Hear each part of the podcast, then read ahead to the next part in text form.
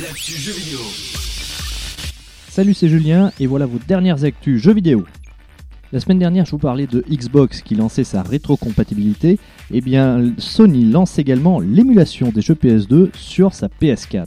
On ignore encore comment cette émulation sera exploitée, s'il s'agira d'une compatibilité avec les disques originaux ou s'il s'agira plutôt de ventes dématérialisées sur le PlayStation Store. On peut parier que Sony communiquera sur l'émulation lors du PlayStation Experience qui aura lieu début décembre.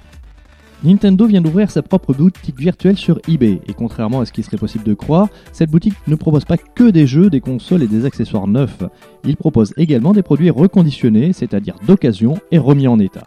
Un des principaux avantages sera de trouver des produits à prix réduit, le second sera la garantie puisque Nintendo se propose de rembourser les acheteurs sous 30 jours en cas de non-satisfaction. Le petit bémol c'est que pour l'instant Nintendo ne propose que des produits américains, il faudra sans doute encore patienter un peu avant d'avoir des versions européennes.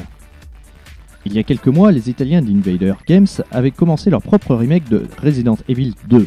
Les premières vidéos qui avaient fuité semblaient alléchantes, mais Capcom leur a demandé de stopper net ce projet.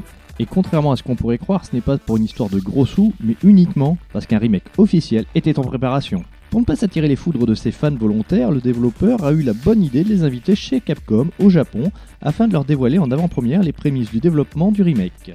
Leur premier retour semble plus que positif puisqu'ils nous parlent d'un travail extrêmement prometteur aussi bien techniquement qu'en termes de nouvelles fonctionnalités et de nouveautés.